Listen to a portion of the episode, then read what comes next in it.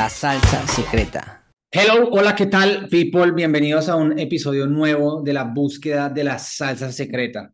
Hoy estamos aquí con Manuel Sánchez. Nos conocimos hace algunos años, ah, entrenamientos, todo esto, pero que recientemente volvimos a conectar porque este man se enloqueció y se inventó una cosa que se llama transformación sin fronteras y lo que está queriendo hacer es pues justo lo que dice el nombre, ¿no? Como bajar las fronteras, ¿no, Manuel? Esa, esa, es, esa, es, la intención de eso. Y este, este es un episodio puramente transformacional para la gente que, que se mueve en transformación, para los entrenadores, para la gente que está en los centros, para los graduados. Vamos a trabajar y a conversar pues acerca de eso, ¿no? Eh, si, si estamos hablando de transformación sin fronteras es porque de alguna manera en el medio de transformación se ven o se sienten fronteras. ¿Estás de acuerdo, Manuel?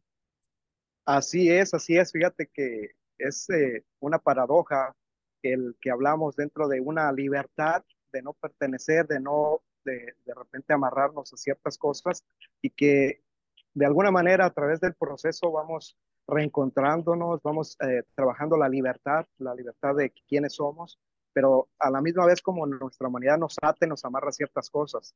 Entonces es volver a esa reconexión de libertad. Yo creo que es la, la, la visión y el enfoque. Sí, es curioso, ¿no? Porque justo nosotros somos en el centro y en el, y en el entrenamiento y todo esto, somos la posibilidad para que la gente pueda eh, bajar sus defensas, si así se quiere, y, y vivir una vida con, con menos división, con más unidad. Pero todos somos humanos, entonces eventualmente ahí nos vamos metiendo, ahí nos vamos metiendo y, y de repente sin darte cuenta, eres tú el encargado de construir y de vigilar la, la frontera. Así es. Muy loco, muy loco. Entonces, como que a, a, a, mí me hace que yo creo por ahí en el 2017 o 2016 hacíamos nosotros una cosa que se llamaba el intensivo de centros. Invitábamos muchas personas de, de diferentes centros y para mí era muy exitoso. Eh, siento que en el centro es de, donde está el corazón de la transformación. Parece que está en el entrenamiento, en el salón de entrenamiento, pero para mí está en el, en el centro. ¿Qué opinas de eso? Sí, mira, yo, yo creo que es muy importante el contexto que maneja un centro. Eh, yo he tenido la oportunidad de apoyar a, a diferentes eh, centros en diferentes ciudades y he me dado cuenta que cada centro maneja un contexto eh, muy parecido, sin embargo, muy particular y que sea la, manera que sea, un centro contribuye de manera muy profunda a lo que se va a mover en energía, en, en contexto, en filosofía, eh, dentro de los entrenamientos. Entonces yo creo que una, una claridad de un centro en la dirección que se dirige y de acuerdo a cómo maneja esa conversación, de esa manera va a impactar a la gente, a sus estudiantes, a la gente que estuvo en sus procesos. Entonces sí es muy valioso eh, cómo se está dirigiendo un centro o más que nada el líder que está dirigiendo un centro. Sí, yo quisiera invitar a los, a los dueños de centro, a los fundadores de centro, a, no vivir una conversación de miedo, porque en mi experiencia con la mayoría, no es cierto que sean todos y todas, este, pero la mayoría sienten un miedo como de perder a su gente, como de qué pasa si abro más posibilidades o comparto con fulano, les muestro esto, o como que hay, como sí, como que hay un, miedo, esa es la palabra. Yo, me llega una energía de miedo. Eh, yo quisiera invitarlos a justamente a que se muevan más allá del miedo. Lo, sé de primera mano porque, digamos, como que yo también eh, hasta hace un par de años defendía eso también, ¿sabes? Como, no, no puedes estudiar con este man o, o este está incorrecto. Entonces, no, todo bien, deja que la gente estudie y deja que el valor que se crea para ellos sea el que, eh, basado en eso, que la gente decida. Me sirve a mí porque me hace mejor. Así es. Entonces yo, yo creo que, mira, la apertura precisamente de un centro o de un líder que maneja un centro, eso es lo que va a apoyar precisamente a guiar a, los líderes. Recordemos que es una escuela de liderazgo donde no únicamente está eh, detenido únicamente en un tema transformacional del ser. Hay muchas cuestiones que yo he ido experimentando durante todo este tiempo después de yo graduarme de los procesos, como ha sido el tema de las finanzas, el tema de cómo, cómo apoyar, contribuir o participar dentro de la comunidad, especialmente nosotros acá en Estados Unidos, que somos una comunidad hispana, y que de alguna forma, si no nos preparamos como líderes, pues no estamos impactando a nuestra gente, a nuestra comunidad, y que siempre lo comento yo, como que estamos un poco atrás de otras, otras, este, eh, otras culturas, por ejemplo, los afroamericanos, ¿no? los mismos americanos. O sea, nosotros formamos parte de este, de este país, eh, sin embargo, nos estamos quedando en, la postura de liderazgo atrás. Y yo creo que eh, estos elementos que un centro no puede, eh, está dando. Estás hablando de Estados Unidos, solo como. Exactamente, sí. Ah. Sí, me enfoco mucho yo en Estados Unidos porque yo soy el lugar donde vivo, es el lugar donde convivo, participo como líder en la comunidad y me doy cuenta, puedo ver eh, qué áreas como comunidad requerimos trabajar y también veo cómo los procesos de transformación nos han apoyado a crecer en lo humano, sin embargo en otras áreas, como te digo, la parte de finanzas, cómo relacionarnos en temas de política, cómo relacionarnos, por ejemplo, en la educación, eh, nos hace falta trabajo por hacer. Y son ciertas áreas que cuando un centro se abre a, esa, a ver esa posibilidad, apoyamos a nuestros líderes a que tomen esas posiciones, ¿no? Eh, porque es muy importante, es parte del liderazgo el ver y observar que, que hay muchos otros elementos en nuestro entorno que no estamos observando, que no estamos mirando, y son muy importantes. Bueno, echemos un poquito, vamos a decir que Transformación sin Fronteras es un éxito. ¿Qué, qué va a ocurrir en, en, en, hagamos la predicción hoy de qué va a ocurrir en tres, cuatro años? ¿Qué, qué impacto, qué impacto va a tener esto en el movimiento de transformación? Eh, pues mira, mirando a futuro y lo que es la visión es el poder encontrar eh, la unidad como hispanos aquí en los Estados Unidos, impactar a todo el mundo y al final eh, no estamos desconectados de país a país, de ciudad en ciudad, sino que todos como comunidad estamos unidos. Creo yo que una de la visión que yo tengo muy particular personal es el poder comenzar a gestar los líderes del futuro que van a impactar eh, los Estados Unidos. Siempre lo platico a los jóvenes cuando hablo con los jóvenes. Eh, ¿Qué pasaría? Imagínate que aquí en este lugar, en esta reunión, este entrenamiento, estuviera sentado el primer presidente hispano de los Estados Unidos. Pues imagínate comenzar a través de un proceso como es transformacional, poder sembrarle el sueño a nuestros jóvenes para que busquen eso, ¿cierto? cosas importantes, valiosas dentro de una comunidad, ya hablando de todo un país que impacta a todo el mundo. Entonces creo que ese mensaje eh, a mí me mueve mucho el cómo poder apoyar a través de Transformaciones sin Fronteras a nuestros jóvenes, a nuestros líderes, que al final son los dirigentes de, de, nuestro mundo, ¿no? Entonces yo lo veo grande, o veo algo que va creciendo y, y, yo creo que se va a ir entendiendo, ya se está entendiendo eh, el gran valor de unirnos como hispanos, como seres humanos y soltar todos esos miedos o cualquier conversación que está entre medio. Eh, esa conversación entre tú y yo que de repente no nos permite unirnos. Sí. ¿Qué, dirías tú que es? Porque esto, esto es un desafío grande a, a lo establecido o las cosas como venían siendo mm, en términos de, bueno, es una invitación a un cambio grande. Entonces, ¿qué se requiere para hacer que un cambio grande suceda? Eh, pues mira, los cambios en sí, yo creo que se van dando los cambios grandes. Tuvimos un cambio muy grande en la manera como se habían estado haciendo las cosas, si hablamos en el término de transformación, pero yo creo que en todas las áreas en el mundo eh, durante la pandemia. Yo creo que eh, aprendimos mucho en la pandemia acerca de cómo relacionarnos, cómo seguir creando cosas a través de las redes sociales, a través de usando la tecnología.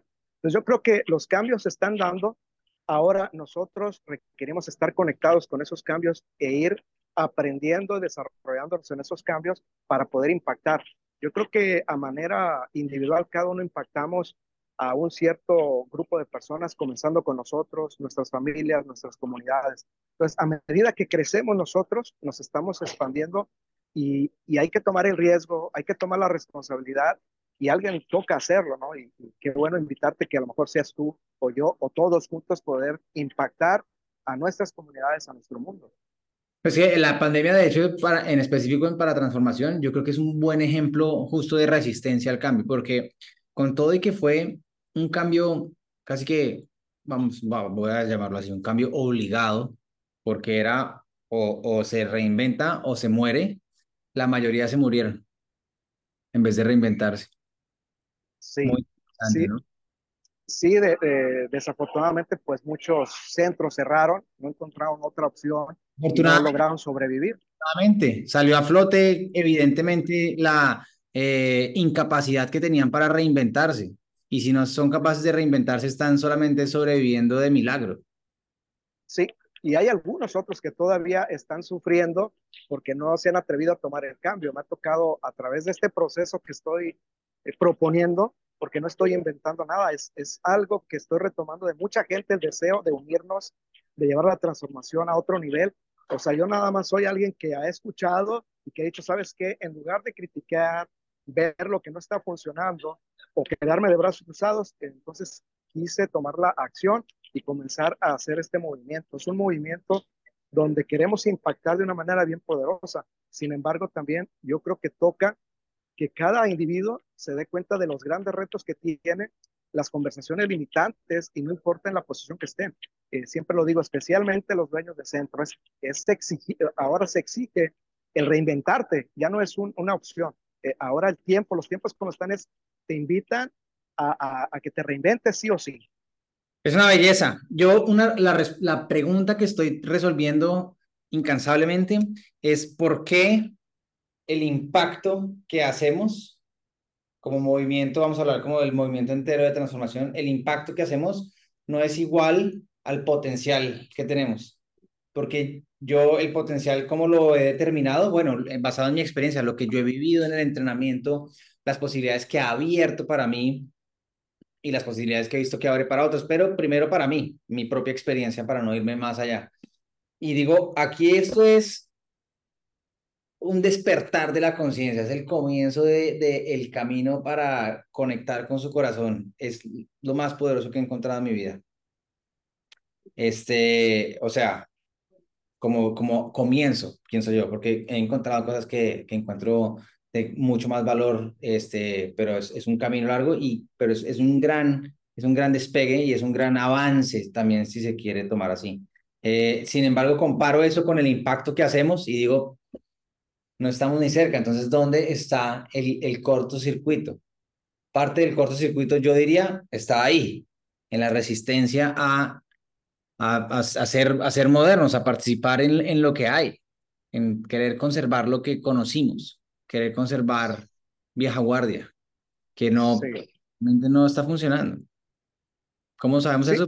Que está estancado ahí como, como dormido, como si estuviera este, escondido en una cueva esperando a que llegue la, eh, la primavera. Así es. Pues mira, yo creo que estos cambios, y, y, siempre hablo a partir de la pandemia, vino a descubrir o a destapar el miedo que tenemos de manera individual a la muerte, el miedo a enfermarnos, el miedo a perder lo que ya tenemos. Eh, mucha gente eh, perdió familiares, eh, mucha gente perdió este, a lo mejor el trabajo, o sea, negocio, hubo muchas pérdidas. Yo creo que eso vino a sembrar o a despertar los miedos que ya tenemos, que no, no hemos podido de alguna fo forma este, quebrar o, tomar control de sus miedos. Entonces, en la mayoría de las personas, pues el, se puede ver ahora y se puede ver que en las acciones que están tomando o no están tomando, se puede ver claramente el reflejo del miedo. Entonces yo creo que es tiempo de poder romper esos miedos eh, de manera individual. Yo en lo particular, eh, como entrenador, eh, que estuve trabajando por los últimos años muy constantemente, llegó la pandemia, se termina todo y si he llegado a cuestionarme, llegó un punto que me cuestioné, ¿sabes qué? No hay trabajo, no hay nada que hacer, me apasiona esto, entonces tengo opciones. ¿Qué opciones tengo? Dejo de hacerlo, me dedico a otra cosa, entierro todo, todo lo que me apasiona, todo lo que he invertido. O sea, ¿qué hago? Entonces, eh, la decisión al final de poder ver es o te rediseñas o te quedas este, eh, sentado, te dedicas a otra cosa. Entonces, yo creo que esa, esa posición nos ha tocado mucho. Yo creo que mucha gente se va a identificar con eso porque no han sido tiempos fáciles, eh, han sido muchos retos, sin embargo, ¿quién voy a ser yo para romper todas estas circunstancias y reinventarme a cosas que quiero realmente para mi vida y retomar lo que yo ya estaba haciendo? O sea, retomar mi carrera, retomar quién soy yo, retomar, eh, reinventarme y conectar con otro grupo de personas que tienen otra manera de pensar, otra manera de ver las cosas, otros, otros talentos y dones, y yo creo que juntos es como nos fortalecemos. Sí, yo siento que transformación es como, siempre he tenido como esta imagen de, tal vez como uno de esos edificios viejos que están como abandonados y que de repente llega y prende la luz y se ve como un montón de, de bombillos que se encienden de repente, porque siento que es una red global de gente que eh, tiene una intención y una fuerza muy similar y, y no está colaborando, no están colaborando como quieran. Entonces, para mí es muy obvio que si logramos hacerlo juntos, vamos a hacer mucho más impacto.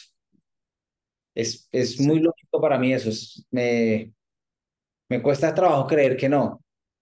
Eh, basado en, en, en, en, no no solo en mi experiencia, es como, como las cosas funcionan, funcionan mejor cuando las hacemos juntos. Entonces, si logramos crear eso mismo con la gente de transformación, con los centros, con los entrenadores, con los graduados, vamos a aprender más, vamos a obtener más valor, vamos a producir mejores resultados, vamos a mm, descubrir nuevas conversaciones y aprender conversaciones que están funcionando distintas. Va a funcionar mejor. Ahora, hay precios a pagar. Sí, estoy de acuerdo. Hay precios a pagar. Hay tendría yo que eh, reinventarme, tendría yo que aprender cosas nuevas, tendría yo que ser extraordinario, sí, entiendo. Pero pues es, es parte del, del trueque que tenemos que escoger si queremos hacer o no. Definitivamente. Entonces, dentro de ese proceso eh, hay mucho que aprender eh, y principalmente yo creo comenzar a practicar el confiar. Eh, a través de esto me he dado cuenta de este último tiempo que hay mucha gente que algo le sucedió en el pasado, que confió, fallaron y ahora ya no confían. Hablando en términos, por ejemplo, entre entrenadores, entre centros, inclusive otro tipo de negocios. O sea, la conversación que yo a veces escucho es, sabes que ya confié, ya me fallaron, entonces a hoy me cuesta volver a confiar en ti, en tu proyecto o en, X cosa, ¿no? Porque eh, como seres humanos yo creo que tomamos unas cosas y dejamos otras. Sin embargo, lo que siempre como que es un talón de Aquiles que es constante es el miedo a perder algo, el miedo a sentir, ya tengo esto ganado, Ahora, ¿cómo me voy a arriesgar a perderlo? Y yo creo que son los precios a pagar, es eso, ¿no? El, confiar y arriesgarte, que sí, efectivamente puedes perder algo. Sin embargo, no enfocarte en lo que vas a perder, ¿cómo sería ver a futuro todo lo que se puede ganar eh, como humanidad? Cuando, sí, ahí también es importante considerar que hay, hay quiebres de integridad que sí requieren ser manejados también para podernos mover hacia adelante. Porque hay, hay cosas que no funcionan y si, y si nosotros estamos diciendo algo pero haciendo otra cosa, pues también es importante reconocer eso y, y arreglarlo, manejarlo, ¿sabes? Para que, para que podamos, porque no creo que funcione mucho si tenemos un quiebre de integridad y sabemos, ok, ahora hagamos esto juntos porque arrastramos ese quiebre, ¿no? Entonces, definitivamente. Una oportunidad para decir, vale, tenemos un quiebre de integridad, sino mirarlo y decir, venga, entonces hacia adelante, ¿cuál es, cuál es la nueva manera en la que vamos a manejarnos? Así es, definitivamente. Yo creo que es un gran rediseño individual y a manera como comunidad de entrenadores, comunidad de centros. Hay mucho trabajo por hacer, puedo ver esto, en que nosotros somos los principales en ser congruentes con las distinciones que mencionamos dentro del salón. Eh, yo he estado haciendo esta invitación, ¿sabes? Que, que lo que hablamos dentro de, salón, en entrenamientos, lo hagamos válido allá afuera, donde es la vida real, donde realmente está pasando y va a ser la diferencia, comenzando con nosotros como líderes, quien estamos proponiendo a esta gente que participa en los eventos, eh, se lo estamos proponiendo. Entonces, comenzando con nosotros, ser congruentes, por ejemplo, con la responsabilidad, conocer nuestra palabra, yo creo que son dos, dos, dos, dos este, distinciones muy poderosas que a veces no se cumplen. De acuerdo.